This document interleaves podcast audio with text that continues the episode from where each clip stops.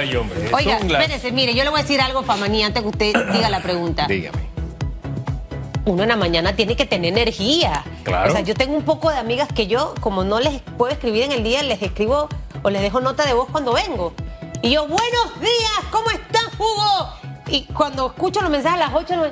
Hola, amiga, ¿cómo estás? ¿Qué es eso, famanía? No me lo explico, no me lo explico, porque la mañana es la mañana. ¿Qué es lo que viene en el día? Le tengo ganas este día. Pero bueno, no todos somos iguales. Eh, y de seguro no todos tenemos respuestas iguales respecto a la pregunta que tenemos colgada en redes hoy.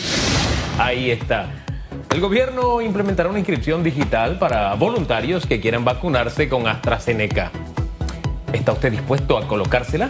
Opine usando el hashtag radiografía. Si tiene miedo, diga tengo miedo. Así de sencillo, tener miedo es muy humano.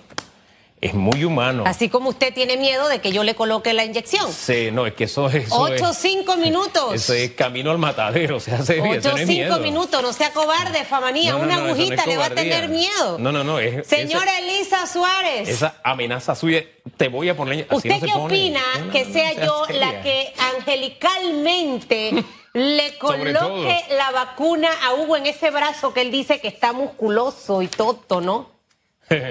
Espérate, Susan, primero. Buenos días, Eso. Susan. Buenos días, Hugo. Buenos días, hola. Con ánimo. Con ánimo, con ganas, así es. De eso se trata. es. No, y, y- y al final Bueno, así- yo me atrevo a ponerle la vacuna a Hugo. También Bien. tú, porque no si es en el músculo. ¡Tan! Listo, se acabó el problema. Con usted, Vacunado. Con usted me corro el riesgo. Con Susan tengo mis reservas. Ay, Hugo. Sí, ese es el instinto de conservación. Aquí puede venir The Walking Dead y ser yo la que te atienda. Mire, señora Elisa, al menos después de tantas semanas que hemos estado conversando del tema empresarial, finalmente ayer cuando vi eso dije, wow, a veces me siento orgullosa y digo, oye, yo creo que como que nos escucharon un poquito ahí en radiografía, porque esto era lo que tenía que haber pasado hace mucho rato. Trabajar de la mano con el sector empresarial. Y quisiera saber cómo va a ser para leer textualmente las palabras utilizadas en el día de ayer, esa evaluación, esa implementación y ese seguimiento de las 47 propuestas entregadas ayer, porque hay un trabajo muy bien hecho, detallado del sector empresarial, que ahora tiene que darse, eh, que se tiene que ejecutar y hay que darle seguimiento. ¿Cómo va a hacer eso para garantizar, señora Elisa, que realmente en esta vuelta esto sí va porque va? Bueno, eh, tenemos que entender que tiene que haber una buena voluntad de las partes, evidentemente. Eh, ayer sentí, después de muchas reuniones, la mejor buena voluntad por parte del señor presidente de la República y tengo que decirlo. Eh, ¿Por qué creo que podemos avanzar con estas, con estas medidas si tenemos todos la intención, sector eh, gobierno, sector productivo, porque aquí tengo que eh, eh, poner a todo el sector productivo. Al final lo que estamos tratando de generar empleos, ¿verdad?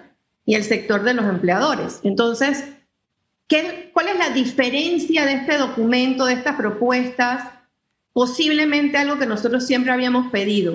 Número uno, que tuviera un plazo requerido, es una de las cosas que hemos parametrizado dentro de la propuesta, que fuera de alcance intersectorial. Es decir, si yo reactivo esta actividad, me va a tocar una, dos o tres actividades económicas adicionales. Eso es fundamental. Medir qué recursos requiero para poder implementar esa acción que me permita reactivar ese sector de la economía.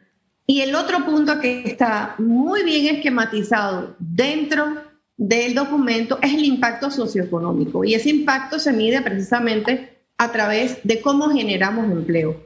Yo te quería dar un dato eh, que yo creo que fue fundamental también cuando estuvimos haciendo las mediciones eh, para el impacto de estas medidas. Si ustedes recuerdan, nosotros cerramos el año con un 17.9 en la caída del Producto Interno Bruto. Ese impacto, bueno, ya todos lo conocemos, algunos piensan que es un poquito más, algunos piensan que puede ser a lo mejor un poquito menos, en fin. Pero lo cierto es que nosotros, para hacer los antecedentes, antes de elaborar el proyecto, nos fuimos a ver cómo impactaba ese 17.9 en la caída del Producto Interno Bruto y qué pudimos constatar con los números, que en la misma proporción aumenta el desempleo. Es decir, que es fundamental que nosotros iniciemos un proceso de reactivación del Producto Interno Bruto del país y el impacto que tiene el sector privado en ese Producto Interno Bruto es un impacto de más del 75%. Es decir, si no reactivamos el sector privado, que es el generador por excelencia de empleo, entonces, de, empleos formales, entonces definitivamente esa proporción de caída del Producto Interno Bruto va a seguir incrementando también el desempleo. Así que son eh, yo te diría que son visiones específicas que nos dan, nos ubican, nos ubican en la realidad. Entonces, nosotros hemos considerado que con estas 47 propuestas que implican 4 mil millones de dólares, podemos generar 140 mil empleos directos y 68 mil empleos indirectos. Eh, es decir, nosotros consideramos que sí, sabemos, 4 mil millones no es lo que necesita el país para reactivarse y estar a niveles, por ejemplo, del 2019 o años más prósperos. Pero tenemos que comenzar por algo. ¿Y qué es lo que estamos haciendo? En esas 47 eh, eh, acciones hemos considerado programas como de acción inmediata, 16 mil plazas de trabajo en los 631 corregimientos del país con un nivel de inversión estimada de 34 millones de dólares. Es decir, voy a tener dónde lo voy a hacer, cómo lo voy a hacer, cuánto empleo se va a generar y estimo que necesito esta cantidad de dinero. ¿Y qué es lo bueno de, esta, de toda esta parametrización, de esta medición? A ver, lo que no se puede medir, no se puede mejorar, no se puede eh, corregir o no se puede eliminar si no funciona. Entonces, puedo medir efectivamente si, ese, si esa acción es buena o no. Y te quiero decir que dentro de, nosotros también hicimos un comparativo que se lo presentamos ayer también al presidente de la República y a los ministros que estaban ahí, eh, casi todos los ministros estaban, cosa que nos hizo sentir que le daban la importancia requerida a esta propuesta, es que cuando nosotros comparamos lo que se definió como el plan de acción del gobierno versus lo que nosotros estábamos proponiendo, había 22 de esas acciones que coincidían en muchos puntos. Pero ¿qué fue lo que hicimos nosotros para aportar? Bueno, es que nosotros hacemos unas recomendaciones que complementan esas 22 acciones. Es decir, si tu programa de, eh, de trabajo en las comunidades, en los corregimientos, está funcionando, yo le estoy aportando unos indicadores, unas métricas, unas acciones por parte del propio sector privado que van a potencializar lo que tú estás haciendo y que posiblemente te pueda dar mejores resultados de los que has tenido. Aquí de lo que se trata es no de quítate tú para poner las mías. Eso no es lo que nosotros estamos buscando. Lo que nosotros estamos buscando es acciones concretas en puntos específicos. Es como cuando tú agarras un, láser, ¿verdad? Y tú le das a un puntito eh, en la pantalla que tú quieres definir. Bueno, ese láser que tú estás disparando lo queremos disparar a un lugar de la economía nacional que permita rápidamente que con una inversión calculada nosotros podamos generar N cantidad de empleo. Y eso es lo que va a comenzar a dinamizar la economía y que para nosotros eh, es de suma importancia. ¿Hacia dónde mm. estamos ubicando las propuestas? Energía, eh. va a ser fundamental el tema de energía en Panamá y es de eh, un efecto multiplicador rápido. Por supuesto, la banca será indispensable contar con esa alianza. La industria la construcción, el agropecuario y el turismo. Y yo quiero decirles por qué estamos dándole muchísimo valor y también mucho peso al tema agropecuario, al tema de la producción eh, industrial de alimentos, porque esos panameños y esos sectores se mantuvieron activos eh, cuando todos estábamos cerrados para poderle dar comida, sustento, materiales de uso diario a los panameños y yo creo que tenemos y requerimos también mirarlos con un énfasis muy especial en estos momentos de poder pues impactar la economía. Mire, la, la deuda que tiene el país con el productor, wow, eso es inconmensurable. Yo siempre digo que, wow, Dios sabe cuándo van a suceder las cosas y nos prepara. Yo siempre he hecho el ejercicio, si esta pandemia nos hubiera atrapado un año antes, con el agro en la condición en que estaba, no hubiéramos tenido ni siquiera la capacidad de poner en la mesa el arroz nuestro de cada día. Y ahí confluyeron dos cosas. Uno, las primeras acciones del actual gobierno y dos, el trabajo del campesino que ama la tierra, que produce con el sudor de su frente lo que nosotros ponemos en la mesa, que a veces no es valorado. Pero fíjese, hago esa mención porque hubo una coincidencia de esfuerzos en esa línea, ¿verdad? Y, y me encanta cuando cuando se trata de complementar para hacer las cosas mejor. Nosotros tenemos en algunos sectores, tristemente, la tendencia de, espérate, o se hace como yo digo o no se hace, y yo hago lo que sea para destruir lo que tú estás haciendo. Y siempre insistimos acá que destruyendo no se construye, no se construye. Así que fíjese que la dejamos desarrollar la idea porque siento que esa es la línea correcta para salir de donde estamos, porque en este atolladero estamos todos y tenemos todos que caminar en la misma dirección y hacer el esfuerzo en la misma dirección para salir de él. Habiendo dicho eso, este, vamos a desglosar algunas cositas. Esos 4 mil millones de dólares, estamos hablando de esos 4 mil en concepto de que de financiamiento, de préstamos, de, de, qué estamos hablando exactamente, ¿Cómo, de dónde salen eso y de dónde salen esos 4 mil millones de dólares. Bueno, mira, estos 4 mil millones de dólares, dólares es la métrica que nosotros hemos hecho lo que hemos medido, vamos a hablarlo clarito así, ¿cuánto necesito de inversión para poder generar esos 16 mil empleos que te hablé en los 631 regimientos, ¿verdad? A nivel nacional. Ah, bueno, yo sé que yo necesito 34 millones.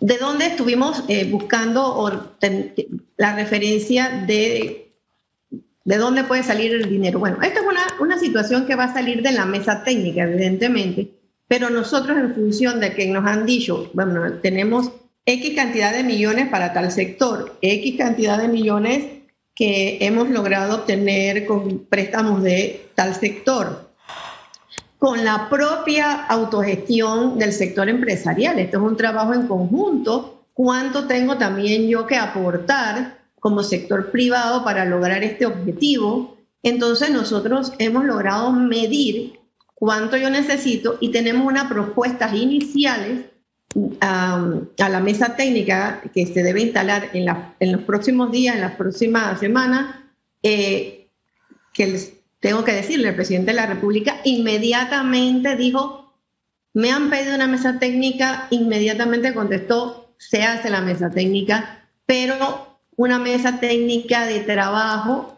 con estas mediciones y obviamente de ahí nuestra idea de que este préstamo que se nos dijo que venía del BID que se iba a dar para el sector agropecuario, que es de X cantidad de millones, bueno, nosotros consideramos que de aquí puede salir uno de los avales para lograr la dinamización del sector agropecuario. Y yo te quiero hacer una, una observación aquí cuando tú hablas de ese sector agropecuario. Es que nosotros nos dimos cuenta de la potencialidad que tiene nuestro agro en Panamá, porque lo hemos demostrado en la pandemia, pero nosotros tenemos que pasar de ser autosuficientes a encadenar el, al productor nacional que demostró que tiene la fortaleza para poder generar eh, eh, los alimentos, los productos para abastecer al mercado nacional. Nosotros tenemos también que lograr que en este momento se hagan esos encadenamientos que nos permitan. Y nuestra meta debe ser poner a producir nuestra tierra, no solo para el autoconsumo, sino también para la exportación, que es lo que le va a dar ese valor multiplicador a la inversión en el sector agropecuario. Así que ojo con eso porque estamos todo conflicto y toda situación extrema como la que hemos vivido nos, nos lleva a múltiples oportunidades. Y si nos hemos dado cuenta de algo en este momento, es de las grandes potencialidades que tiene el país. Eh, y lo que queremos es, yo, no sé cuántas veces yo vine a este programa y estuve en entrevistas donde yo hablaba de que nosotros teníamos que eliminarnos cualquier interés particular, gremial, ideológico, sectorial, porque si no trabajábamos en conjunto para este país, que es el país donde vivimos, poco podíamos hacer, poco podíamos lograr para reactivar una economía que está en una situación limítrofe, lo sabemos y lo entendemos. Así que aquí hay que tener, ponerse la piel un poco de, de, cocodrilo, bien dura, para aguantar pues, las críticas y todo lo demás que siempre van a venir. No todo el mundo puede estar de acuerdo. Lo que yo sí creo que todos tenemos que estar de acuerdo y es el llamado que yo haría a, la comunidad en general, es que o echamos todos para adelante y luchamos todos para conseguir los objetivos, ¿verdad? O realmente nuestra situación socioeconómica en el país nos va a llevar a una anarquía que nadie quiere.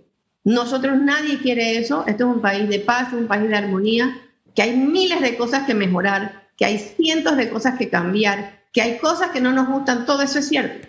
Pero en este momento tenemos una prioridad y es echar a andar eh, la rueda del progreso de nuestro país y, Ahora, y trabajar en conjunto. Equipo. Bueno, en equipo, señores, no tenemos otra. Solitos por un lado no se puede, el sector privado solo no puede, la banca sola, ¿de qué sirve si, no, si yo como, como inversionista no me interesa ni que me prestes? Porque no voy a abrir un negocio. O sea, esto es una, un encadenamiento. Por eso yo, les quería comentar, por ejemplo, eh, que el 59% de las propuestas que nosotros estamos haciendo son de desarrollo porque van a capitalizar las oportunidades de mejorar las condiciones de crecimiento económico. 26% son rectificativas. O sea, queremos corregir cosas que podemos hacer mejor, cosas que con hacer dos o tres acciones van a mejorar muchísimo, por ejemplo, la recaudación fiscal, temas de transversal importantísimo, eh, los trámites digitales que sean los que se necesitan, los correctos y simplificados. No voy a digitalizar lo que ya funcionaba mal para hacerlo ahora en vez de manual, digital. Bueno, esas son cosas que vamos a ver en este momento eh, y tenemos 15% de, de, propuestas que son de orden de mantenimiento. ¿Qué puedo hacer para tener, por ejemplo, en el sector construcción, calles en buen estado, escuelas mejoradas, etcétera? Que eso impacta inmediatamente en la comunidad, impacta inmediatamente en el trabajador. ¿Y por qué estas actividades que te mencioné inicialmente eh, han sido las que nos hemos basado? Energía, banca, industria, construcción, turismo, agropecuario.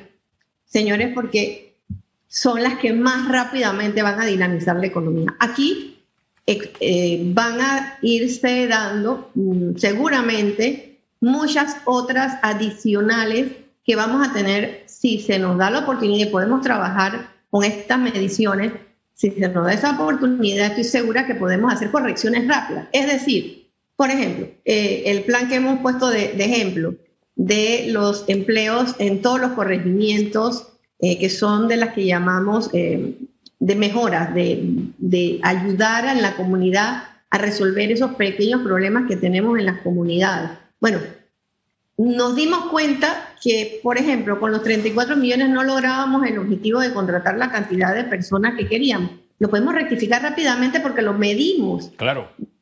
o sea, yo no sé si me estoy, eh, estoy tratando de hacerlo muy simple para que todos los que me están escuchando lo entiendan. La diferencia tal vez del trabajo que nosotros hemos hecho, por lo menos para nosotros como sector privado, tener una visión más clara de las cosas, es saber si lo que estoy haciendo está dando el resultado, porque estoy midiéndolo. Y si no me está dando el resultado, en un mes yo puedo hacer cambios estratégicos y cambiarlo, porque aquí no tenemos tiempo para equivocarnos. Entonces, como no hay tiempo para equivocarnos, tenemos que tratar de ser certeros, certeros en las medidas que tomamos. Y fíjense que el 61% de las propuestas de estas 47 eh, propuestas que tenemos son ejecutables en el corto plazo. Y cuando yo les hablo corto plazo, le estoy hablando dos, cuatro, seis meses. Tiempo muy rápido que podemos medirlo también. 35% son de un mediano plazo y 4% son eh, de largo plazo. Ok.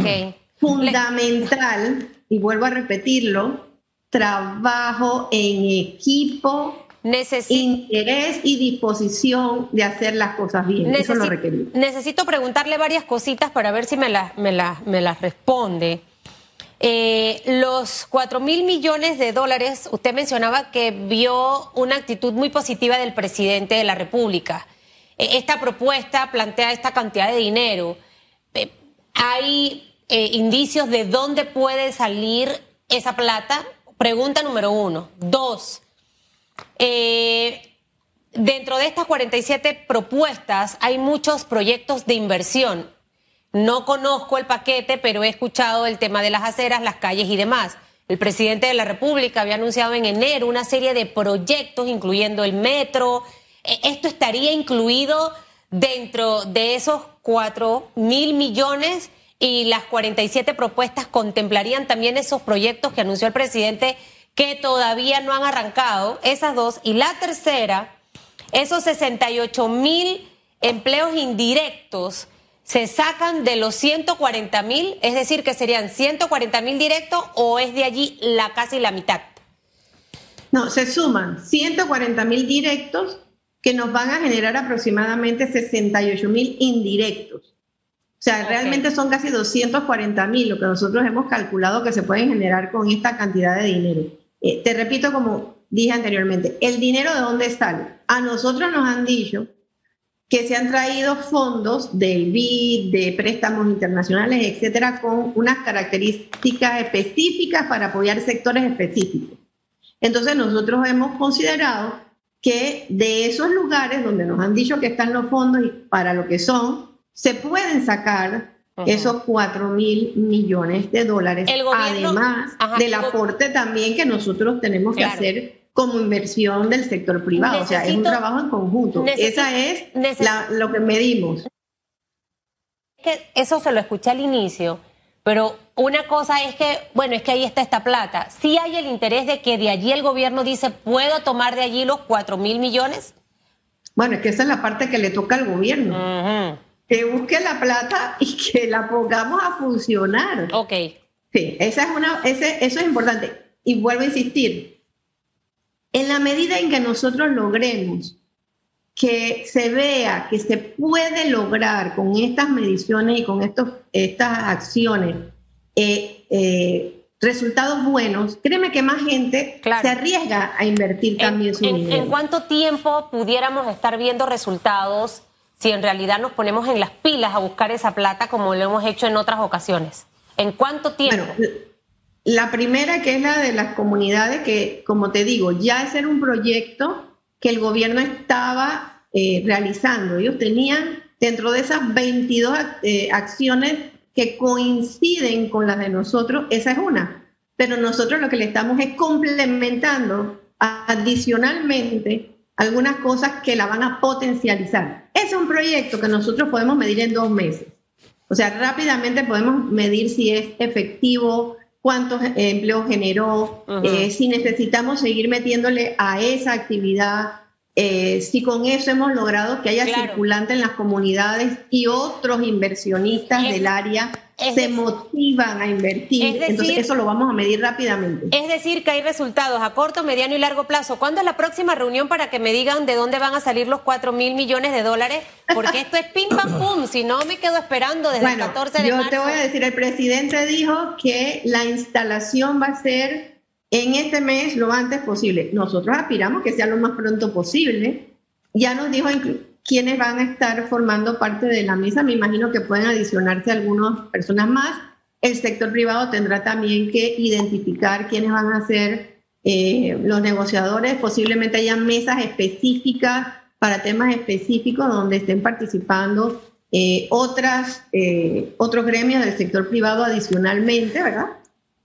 ahora quiero abrir un paréntesis aquí, si me permite, señora Elizabeth. Si bien hay un grupo de presidentes que hemos estado trabajando de gremios eh, con estas propuestas, se buscaron el aporte de casi todos los gremios del sector eh, empresarial. O sea, no es que yo fui a defender mi sector y tú fuiste a defender el tuyo. No, no, no. Aquí las propuestas son por eso transversales, deben tocar la mayor cantidad de actividades porque eh, gracias a Dios yo creo que hay una cosa que hemos logrado también en esta pandemia y es ver un sector empresarial unido. Si nosotros no hubiésemos tenido la fortaleza de un sector empresarial unido, claro. ha sido mucho más difícil poder llegar al Ejecutivo y decirle, nosotros estamos aquí dispuestos a trabajar, presidente, estamos dispuestos a hacer las cosas bien, pero ayúdenos a ayudarlo, ayúdenos a echar adelante la economía. Usted quédese en ese grupito Usted va a ser mi representante allá, mi espíritu se trasladará en la noche para acompañarla, porque esto hay que ponerle rapidez. Susan, me hiciste una segunda pregunta, pero no me acuerdo exactamente para, para contestarte. No, porque al, decirme que los proyectos, los 24 que ya tenían, ahí ya me respondió que son los que él anunció en el mes de enero. Son 22, 22, que coinciden, donde vamos a hacer complementarios, otros nuevos eh, y también otros pues eh, que, que tenemos que explorar un poquito más. Ya pueden existir también algunas otras acciones que se puedan sumar. De hecho, estamos viendo temas eh, de provincias y proyectos en provincias que podemos ir incorporando, que ya tienen algunos recursos conseguidos y tal, cómo podemos agilizar, porque aquí viene un factor fundamental, que tú sabes que ese es mi tema, tramitología reducción de trámites, eso va a ser transversal. Eh, estaba el eh, señor Oliva de la AIG en la reunión y el propio presidente pues dijo, eso es fundamental, tenemos que simplificar, tenemos que hacer que, por ejemplo, tema muy importante, que los pagos a proveedores del Estado y a contratistas sean mucho más ágiles, simplificados. Ustedes saben que eso, eso ha sido una lucha, no de este periodo del gobierno, de hace años. Son varias cosas en paralelo que tienen que ir en la marcha. Eh, de verdad que ojalá que esto pueda andar. La gente quiere trabajar, la gente quiere ya salir a ganarse su pan y no estar dependiendo de un bono. Así que hay que empezar a gestionar esos proyectos. Hay que, hay que hacerlo, Susan. Además hemos reactivado 52% de los contratos y ya tenemos prácticamente abierta toda la economía. Entonces, aquí hay que meterle alma, vida y corazón. Y como dirían, pues en la Segunda Guerra Mundial, una frase muy famosa, sangre, sudor y lágrimas, pero esa sangre, sudor y lágrimas es para volver a tener el Panamá próspero que todos queremos y créeme, de todo corazón te lo digo, lo estamos haciendo por Panamá. Hay gente en este país que todavía cree en este país, que estamos dispuestos a poner los chavitos que nos quedan, los, los centavitos que nos quedan para echar para adelante, pero necesitamos ese apoyo fundamental de los tomadores de decisiones que tienen que estar de la mano trabajando con nosotros. Y fíjate, somos los mejores aliados. Así es. Pero nunca vamos a ser cómplices. Si las cosas no salen bien, lo vamos a decir también. Esperemos Pero vamos a luchar para hacerlo bien. Esperemos que sea así. El tiempo se nos. Ahora me jalan las orejas. Don Hugo, Sorry, tú sabes que yo hablo mucho. Bienvenida, porque aquí a eso nos dedicamos precisamente, pero a hablar de manera productiva. Me gusta que eh, este complemento, este meter el hombro de la empresa privada le da sentido a algunas de las cosas que ya el gobierno tenía sobre el tapete, lo que usted dice, las iniciativas, ¿verdad? Eh, pero aquí la colaboración es dejar de tocar de oído, porque a veces suena lo mismo, suena lo mismo y uno mira y no está pasando nada. Entonces ya dejamos de tocar de oído porque tenemos una medición de los logros que tenemos en el tiempo. Eso a mí me encanta y todas las colaboraciones de verdad que podamos dar los panameños, los diferentes sectores en esa línea, creo que nos llevarán a buen puerto. Gracias. Que tengan buen día. Gracias. Vamos ahora a redes, ¿le parece? ¿Qué pasó? La calladita. ¿Sí? Redes sociales. Itza Colón sobre AstraZeneca dice, no me la pondría desde que se dice que está causando problemas de coagulación. Aunque estudios demuestran que el tromboembolismo venoso es la tercera enfermedad cardiovascular más común a nivel mundial, dice Itza Colón. LV VS, Lince 04. Sí, y ya se debería dejar la desinformación de instruirse con los expertos en la materia. Dice traficólogo, el problema no es que te registres para vacunarte con la británica. El asunto es si va a llegar la segunda dosis a tiempo, pues se trajo la de AstraZeneca con mecanismo COVAX. Traigan de 2 a 3 millones de vacunas rusas o chinas y salimos rápido de esto. Por eso que le decía al doctor Lau ayer, oiga, pongan la mitad nada más, la otra mitad me lo asegura porque quiero mi segunda dosis. Y ella dijo que era así. José Párraga. ¡Eh! No, pero gracias, dice él. Adrián Herrera dice, más que dispuesta, no veo la hora de tener la posibilidad. Dice Carmen M. Carrillo que se la ponga Carrizo primero.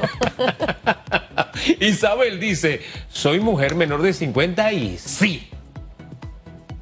Pero ella no puede. Ese es el detalle, está como usted, no puede. Antonio Navarro Quijada, por supuesto que no. dice María Guardia, sí, pero el registro aún no funciona. No, no, eso lo anuncian hoy, joven. Manuel Acosta, claro que no. Eh, Pedro Citón, yes, yes, yes. Claro que yes. Wow, Pedro. Hoy está muy positivo, sí, Pedro. Hoy Pedro está positivo, qué bueno. Lombardo Nes, que inicien ellos y según los resultados del pueblo. Dice Toby Chacalo, estoy.